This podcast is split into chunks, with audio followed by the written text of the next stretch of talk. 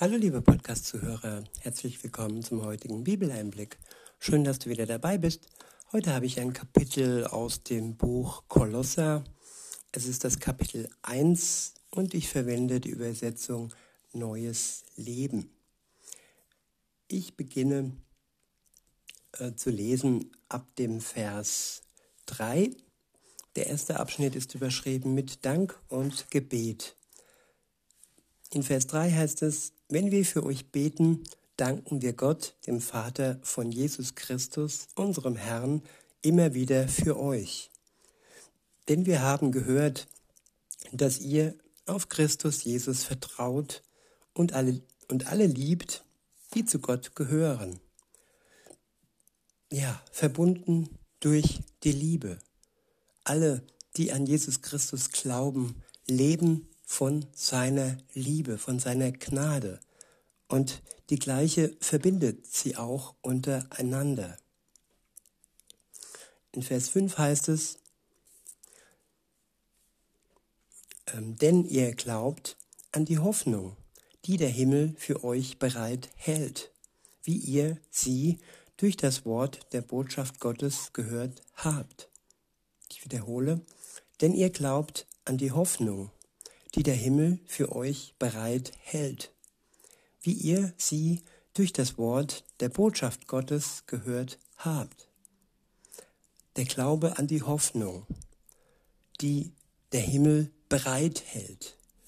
Es ist ein Bereithalten, ein Verfügbarsein, ein Gewisssein für die Zeit, wo wir dann im Himmel zusammen mit Gott leben werden. Es ist bereitgehalten, es steht bereit für uns. Wenn die Zeit kommt und diese Welt ihr Ende findet, Jesus wiederkommt und alle, die an ihn glauben, zu sich zieht und dann die Hoffnung im Himmel sichtbar wird.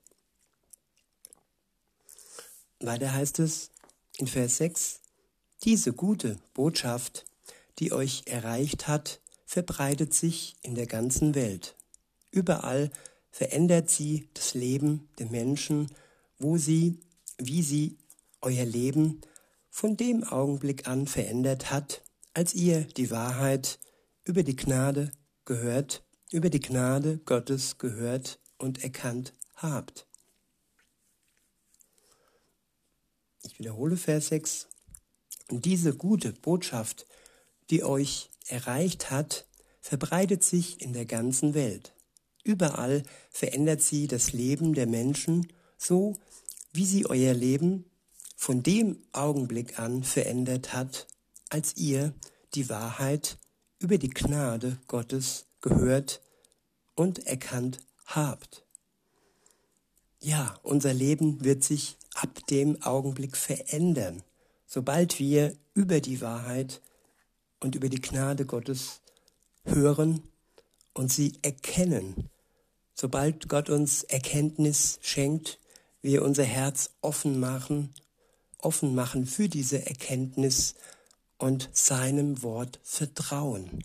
Das ist unser Zutun, der Schritt des Vertrauens, dass das, was wir da lesen in der Bibel, Wahrheit ist, Wahrheit über die Gnade Gottes, die uns frei macht, die uns erlöst.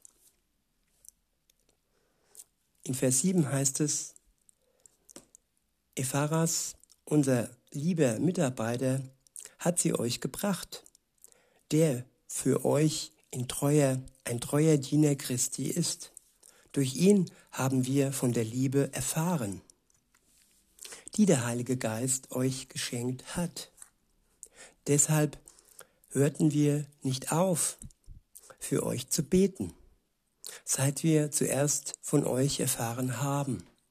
Wir bitten Gott, euch Einsicht für das zu schenken, was er in eurem Leben bewirken will und euch mit Wahrheit und Erkenntnis zu erfüllen. Dann werdet ihr mit eurem Leben den Herrn ehren und ihn erfreuen mit allem, was ihr tut. Auf diese Weise werdet ihr Gott immer besser kennenlernen. Am Anfang erfreut uns Gott, befreit er uns, erlöst er uns durch seinen Tod am Kreuz. Da schenkt er uns die Freude der Erlösung. Und dann erfreuen wir Gott durch unser Leben, durch die Wahrheit, die, die er uns schenkt und durch die Kraft, um diese Wahrheit umzusetzen in unserem Leben. In Vers 11 heißt es, zugleich beten wir darum, dass ihr die herrliche Kraft Gottes erfahrt, damit ihr genug Geduld und Ausdauer habt für die Anforderungen, die an euch gestellt werden. Mit Freude sollt ihr ihm danken, weil er euch am Erbe derer beteiligt, die im Licht leben und zu ihm gehören. Denn er hat uns aus der Macht der Finsternis gerettet und in das Reich des geliebten Sohnes versetzt. Ich wiederhole Vers 13, denn er hat uns aus der Macht der Finsternis gerettet und in das Reich des geliebten Sohnes versetzt. Die Welt versinkt in der Macht der Finsternis. Wir befinden uns in einer Zeit, wo es sehr düster ist. Und wenn da das Licht Gottes uns erreicht und wenn wir dieses Erbe erreichen, wenn wir zu diesem Volk gehören dürfen durch unseren Glauben an Jesus Christus, dann ist das ja das Licht in der Welt, das Licht in unserem Herzen, welches wir brauchen, gerade jetzt in dieser dunklen Zeit, wo alles in der Macht der Finsternis zu versinken scheint. Genau dann reicht er dir, liebe Zuhörerin, die Hand und will dich herausziehen aus dem Dunkeln, in dem du dich oder du dich, lieber Zuhörer, gerade befindest. Er will dir Licht schenken in deinem Herzen, Freude und Glück, das keine, kein Geld der Welt, ja, womit man mit keinem Geld der Welt dies erkaufen könnte. In Vers 13 heißt es, ich wiederhole und fahre fort, denn er hat uns aus der Macht der Finsternis gerettet und in das Reich des geliebten Sohnes versetzt. Gott hat unsere Freiheit mit seinem Blut teuer erkauft und uns alle unsere Schuld vergeben. Ich wiederhole Vers 14. Gott hat unsere Freiheit mit seinem Blut teuer erkauft und uns alle unsere Schuld vergeben. Ja, sein Blut wäscht uns rein von unserer Schuld. Dies im Glauben. Wer dies glaubt, der wird frei sein und frei von der Schuld. Es ist Freiheit, die man in dieser Welt nicht erlangen kann, weder durch irgendeine pharmazeutische äh, ja, Tat noch durch irgendwelche guten Werke kann man sich diese Freiheit erkaufen. Der nächste Abschnitt ist überschrieben mit Christus, Vorbild und Versöhner. In Vers 15 steht, Christus ist das Bild des unsichtbaren Gottes. Er war bereits da, noch bevor Gott irgendwas erschuf und ist der Erste aller Schöpfung. Jesus ist der Erste, der da war und er ist der Letzte, der kommen wird, wenn diese Welt ihr Ende findet. Der Erste vor der Schöpfung der Welt und der Letzte, wenn sie das Zeitliche segnet. In Vers 16 heißt es, durch ihn hat Gott alles erschaffen. Alles, was im Himmel und auf der Erde ist. Er machte alles, was wir sehen und das, was wir nicht sehen können, ob Könige, Reiche, Herrscher oder Gewalten. Alles ist durch ihn und für ihn erschaffen. Er war da, noch bevor alles andere begann, und er hält die ganze Schöpfung zusammen. Ja, er hält alles zusammen. Es herrscht nicht das Chaosprinzip. Nur weil er es zusammenhält, dreht sich die Erde noch um die Sonne oder die Sonne um die Erde. ja, dieses ganze Gefüge existiert nur, weil Gott alles zusammenhält. Bis dann am Ende der Zeit die Sterne, ja, nicht mehr den Halt haben, den sie im Moment haben.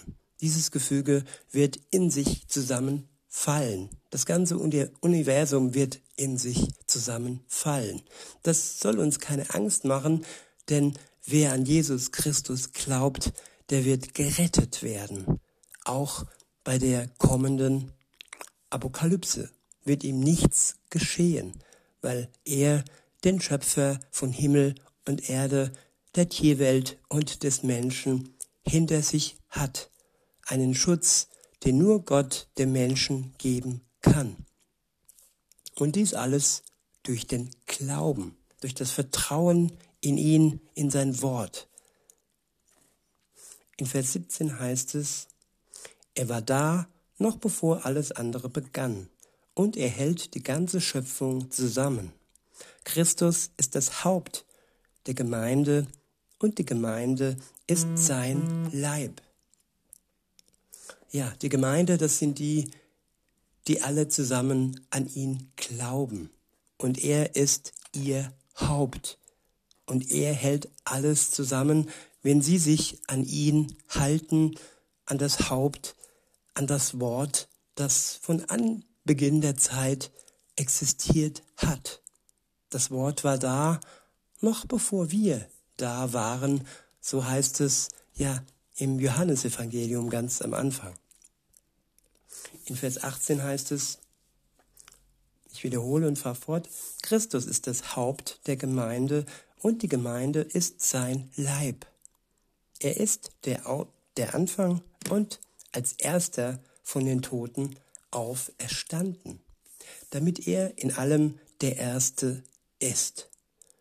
Er ging uns als erster voran. Als erster starb er und als erster wurde er auferweckt von den Toten. Und ihm werden wir nachfolgen. Ihm wird jeder nachfolgen, auch wer nicht an ihn glaubt, wird sowohl sterben als auch auferstehen. Aber nur der, der an ihn glaubt, wird vor dem Gericht verschont bleiben, das dann folgen wird, das dann Gerechtigkeit schaffen wird für all die bösen Taten, die die Menschen im Moment noch so tun oder schon taten. Es wird Gerechtigkeit geben für alle Ungerechtigkeit im Moment. Das ist gewiss. In Vers 19 heißt es, denn Gott wollte in seiner ganzen Fülle in Christus wohnen. Durch ihn hat er alles mit sich selbst versöhnt. Ist das nicht wunderbar, dass wir Versöhnung erlangen können mit Gott, dem Vater, durch Jesus Christus? Erlangen wir Versöhnung mit dem heiligen Gott. Und weiter heißt es, durch sein Blut am Kreuz schloss er Frieden mit allem, was im Himmel und auf der Erde ist. Ja, der Frieden ist geschlossen. Wir müssen nur in diesen Kreis des Friedens hineintreten, der für viele noch verschlossen ist. Aber die Tür steht offen, die Tür zu dem Frieden, den Jesus Christus schon geschaffen hat durch seinen Sohn. Es ist alles vollbracht. Nichts muss dem mehr hinzugefügt werden. Kein Opfer ist mehr nötig. Alleine unser Vertrauen und dann der daraus entstehende Glaube ist nötig, um Zugang zu seiner Liebe zu finden. Ich wiederhole Vers 20 und fahre fort. Durch ihn hat er alles mit sich selbst versöhnt, Durch sein Blut am Kreuz schloss er Frieden mit allem, was im Himmel und auf der Erde ist. Darin seid auch ihr eingeschlossen, obwohl ihr früher so weit von Gott entfernt wart. Ihr wart seine Feinde und eure bösen Gedanken und Taten trennten euch von ihm. Ja, vielleicht trennen sie euch, dich, liebe Zuhörerin, lieber Zuhörer, auch jetzt im Moment noch von Gott. Aber diese Trennung muss nicht von Dauer sein. Sie kann aufgehoben werden durch dein Vertrauen und durch den Glauben, der daraus gebiert. Weiter heißt es, ich wiederhole und fahre fort, durch seinen Tod am Kreuz in menschlicher Gestalt hat er euch mit sich versöhnt, um euch wieder in die Gegenwart Gottes zurückzuholen und euch heilig und makellos vor sich hin zu stellen. Aus der Gegenwart Gottes sind wir erzeugt worden, aus seiner Kraft, aus seiner Schöpferkraft sind wir gekommen. Auch wenn wir, oder ihr jetzt vielleicht denkt, ja, pf, wir waren doch noch nie bei Gott. So denken ja die Menschen, die noch keine Beziehung mit ihm haben oder hatten. Aber dennoch sind alle Menschen aus ihm heraus entstanden. Durch ihn haben sie Gestalt angenommen und durch ihn wurden sie am Leben erhalten. Und ja, sie haben die Gegenwart verloren durch die Sünde. Die Sünde trennt von der Gegenwart Gottes. Und das Opfer Jesu, das gegen die Sünde praktisch die wahre Impfung und das wahre Gegenmittel ist, dadurch, alleine dadurch, alleine durch diese und keine andere, ja, werden wir vor Gott gerecht sein und zurückkommen in seine Gegenwart. Und wir werden heilig und makellos sein vor ihm. So heißt es am Ende des Verses. Ich wiederhole nochmal und fahre fort. Durch seinen Tod am Kreuz in menschlicher Gestalt hat er euch mit sich versöhnt, um euch wieder in die Gegenwart Gottes zurückzuholen und euch heilig und makellos vor sich hinzustellen. Ihr müsst allerdings an dieser Wahrheit festhalten und euren Glauben bewahren.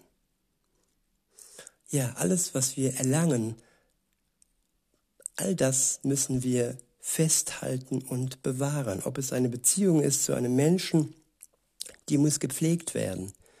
Und ob es die Wahrheit ist, die wir ja erfahren und die wir festhalten dürfen und nicht loslassen. Egal wie stark die Propaganda und ja, die Irrlehren um uns herum sind, wir dürfen festhalten an der Wahrheit Gottes.